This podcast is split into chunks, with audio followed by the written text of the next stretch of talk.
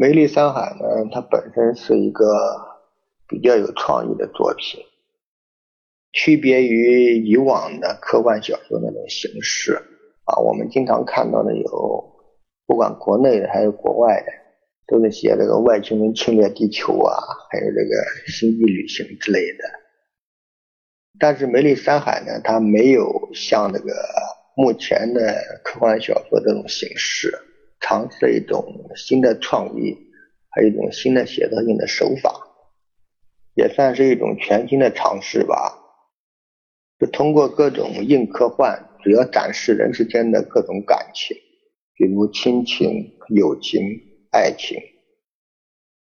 表面上看是在写蛇族啊、龙族啊，其实拨开这些外衣之外的话，还是在写人，讲人性。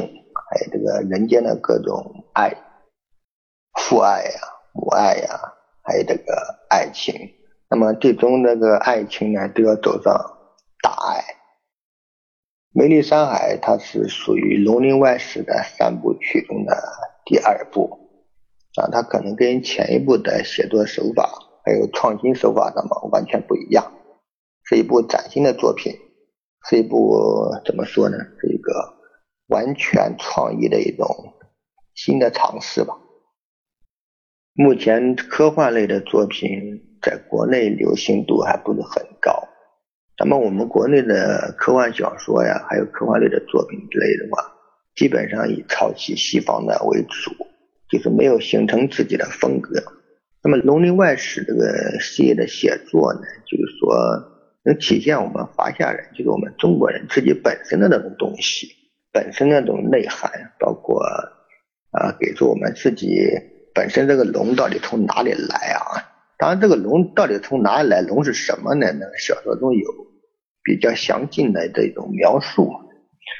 主要目的就是说，我这个人间的用原小说的话来说，就是所有的一切就是从爱中来，到善中去，就传播一种比较善良的这种思想。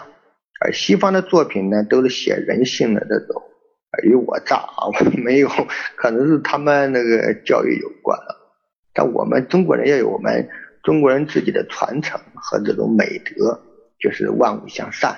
我们主要是传播一种正能量。好了，我就简介到这里吧。具体的怎么说呢？